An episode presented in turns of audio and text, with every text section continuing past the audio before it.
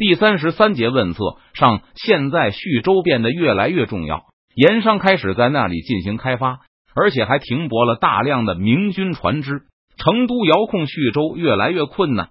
随着徐州的人口不断增多，粮食和各种物资如果通通从成都转运，也会导致成本过高。因此，成都方面一致认为，应该向徐州移民。徐州将执行和成都相同的政策，例如铜秀才、低税和货物专卖制度等，这些都毫无疑问。有疑问的是，该派谁去负责？邓明手下的人才奇缺，而且他也不打算让军官兼任地方上的行政长官。这样一来，似乎就只有袁相比较适合。由于袁相的救命之恩，刘进哥对他一直很客气。成都的提刑司也因此有了一定威信。他的判决，成都知府衙门始终没有顶撞过。要是把袁相派去徐州，邓明担心刘进哥又会与提刑司打起来。不过，邓明考虑再三，最后还是决定让袁相去徐州。这基于两点考虑：第一，就是不能永远指望提刑司依靠人情维持，知府衙门需要学会尊重司法部门，而不是尊重司法部门的领导人。现在提刑司的权威已经建立，知府衙门也习惯了不插手司法。第二，徐州的开发肯定要仰仗成都的支援，而且还会分去成都的税源、人口和收入。要是派别人去，邓明担心刘进哥会对徐州的事情不上心。不出邓明所料，宣布了袁相的任命后，刘进哥是最积极赞同的人，极力称赞邓明英明。并发自内心的为袁相能够掌握一府的行政实权而高兴。刘进哥还向邓明和袁相保证，他一定会竭尽全力支持徐州的开发工作，绝不会有地狱门户之见。袁相走人后，成都提刑司的位置就空出来了。邓明不假思索的把这个位置给了贺道宁，后者初来乍到，让他负责别的工作。不要说邓明不放心。其他人或许也会有所不满，即使提拔官二代是这个时代自然而然的事情。提刑司的事务比较少，贺道宁可以先在这个职务上锻炼一下。而且，虽然贺道宁胆子不算很大，但好歹是贺真培养的继承人。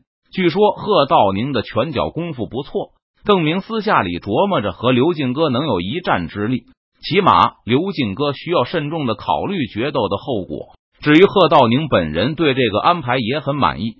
他刚到成都，就获得了掌管司法的权利，不但可以在这个岗位上熟悉邓提督的法规，而且通过原相的例子看来，这还是一个通向高级政务官的跳板。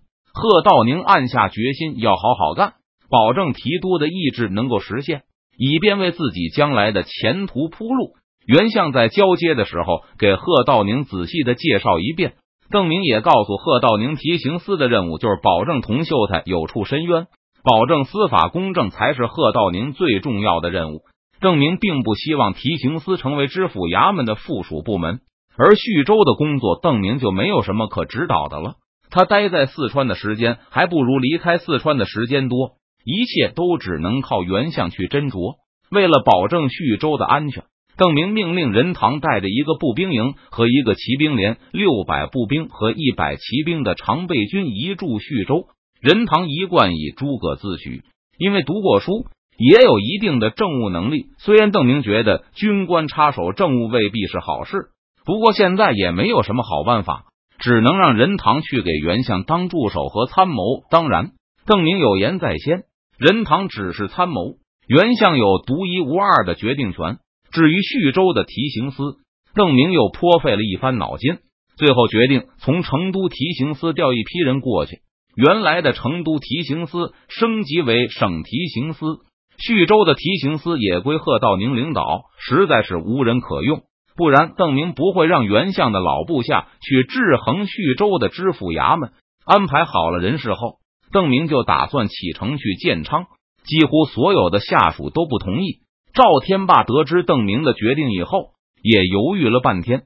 现在督府的事情这么多，徐州也刚刚开始建府，提督是不是过一过再去昆明为好？心里斗争了一番后，赵天霸小心翼翼的说道：“如果提督有什么消息想送去晋王那里，我带提督跑一趟就是了。你是担心晋王对我不利吗？”周围并没有其他的人。邓明单刀直入的问道：“哪有此事？”赵天霸打了个哈哈，但紧跟着他又说道：“但朝廷，嗯，提督和朝廷，嗯，晋王和朝廷，提督的身份。”赵天霸支支吾吾了半天，也没有说出任何理由来。但话里的意思，显然还是不愿意邓明在这个关键时刻去云南。我是文都时任命的长江提督，这个身份有什么问题吗？邓明打断了赵天霸的含糊其辞。晋王是贾黄月的亲王，我自然是晋王的下属。以前没有时间也就算了，现在我有了余暇，理应去拜见晋王，报告长江流域的军情，并且请教晋王的指示。赵天霸无话可说。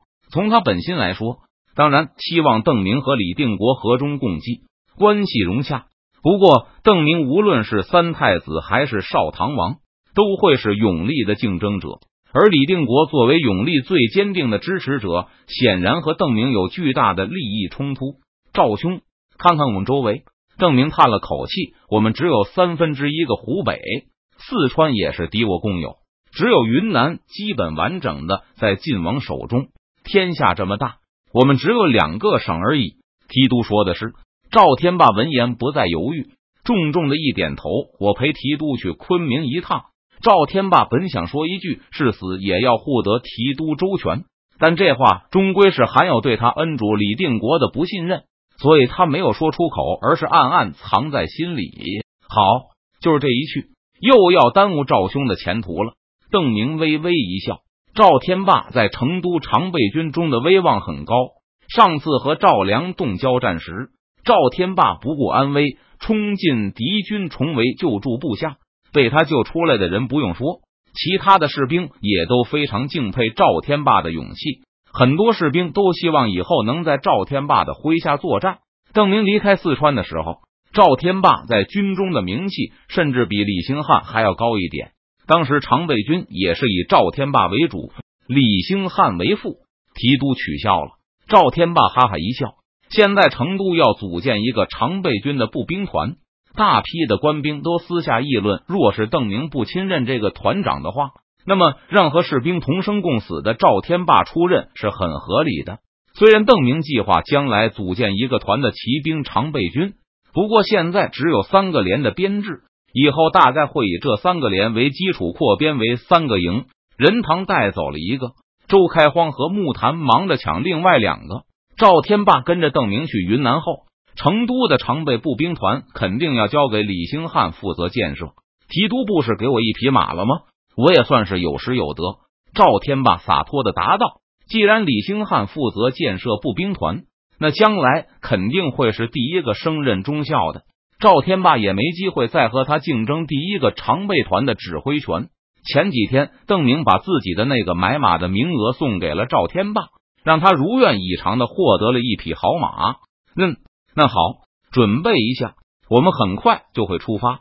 这次邓明不会带三堵墙的卫队出发，而是会带二百名步兵去建昌，这样路上也可以节省一些粮草，同时还会带一百匹马和一些银子去。这都是要送给冯双礼和李定国的礼物。在离开成都的时候，邓明让使者去奉节报信，报告文都时：我带了三千甲兵、七千府兵，押送着五十万石的粮食出发了。几个月内就会返回成都，让都师他老人家不必担心。在邓明踏上去建昌的路时，重庆又迎来了北京的使者李国英。得知他的奏章没有起到任何作用。李国英向清廷提出从重庆撤退的策略，但是几位辅政大臣都不出言赞同。太皇太后的意思是，总督大人是忠臣，但成都还是要打一下。使者带来的不是文书，而是口信。打一下？李国英疑惑的问道：“是，不是说贼人开始经营万县和徐州了吗？